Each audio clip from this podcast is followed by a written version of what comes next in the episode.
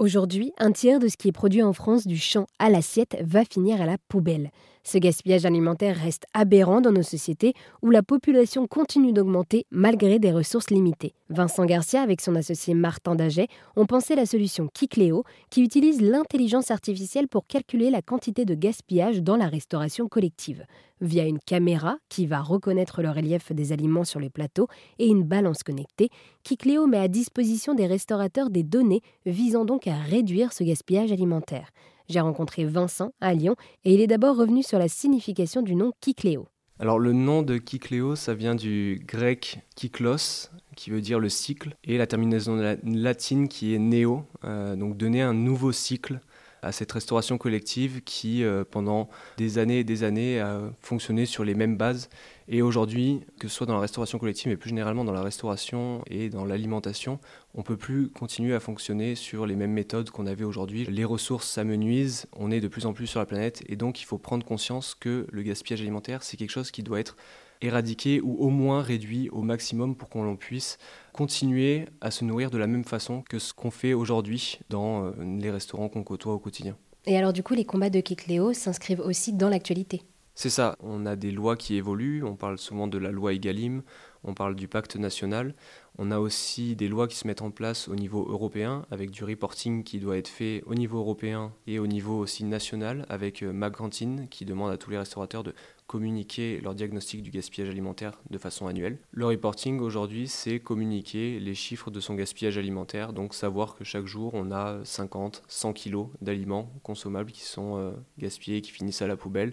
C'est aussi communiquer, euh, et c'est un indicateur qui est assez parlant, la moyenne par convive, parce que évidemment, un établissement qui fait 1000 couverts ou 100 couverts ne va pas avoir la même quantité totale, donc souvent on communique la moyenne par convive qui est aujourd'hui aux alentours de 100-110 grammes par personne. Donc c'est vraiment un cadre légal qui évolue dans le bon sens de notre point de vue et qui va permettre aussi à Kikléo de pouvoir se développer euh, de façon exponentielle sur les années à venir. Et est-ce qu'aujourd'hui Kikléo porte ses fruits? Alors aujourd'hui, avec l'ensemble des établissements qu'on accompagne depuis septembre 2021, parce que nous avons créé la société en septembre 2019, mais nous avons commercialisé notre produit en septembre 2021, c'est 25% de réduction du gaspillage alimentaire en moyenne pour les établissements qu'on accompagne. Évidemment, on va avoir des acteurs qui vont jusqu'à 80% de réduction du gaspillage alimentaire sur leurs établissements, d'autres qui vont aller un petit peu moins que 25%, d'autres qui sont assez stables. Mais voilà, cette réduction de 25% en moyenne, ça permet vraiment de pouvoir créer le cercle vertueux dans les établissements. On se doute également que pour mettre en place euh, Kikléo, il y a eu plusieurs défis à relever. Quels sont ces défis donc pour faire évoluer Kikléo? Alors le premier défi qui nous a posé pas mal de problèmes lorsqu'on a monté et créé Kikléo, ça a été le Covid évidemment parce que tous les restaurants étaient fermés lorsque nous développions la solution. Et développer une solution d'intelligence artificielle dans un contexte Covid où on n'a pas de données qui remontent, et il faut savoir que la donnée est essentielle pour l'intelligence artificielle, c'est assez compliqué. Et donc on a dû euh, faire des itérations et des tests dans des établissements scolaires qui étaient les seuls ouverts à ces moments-là, des établissements de santé aussi qui étaient ouverts, mais bon, les restaurants étaient transformés en chambres de soins, c'était assez compliqué.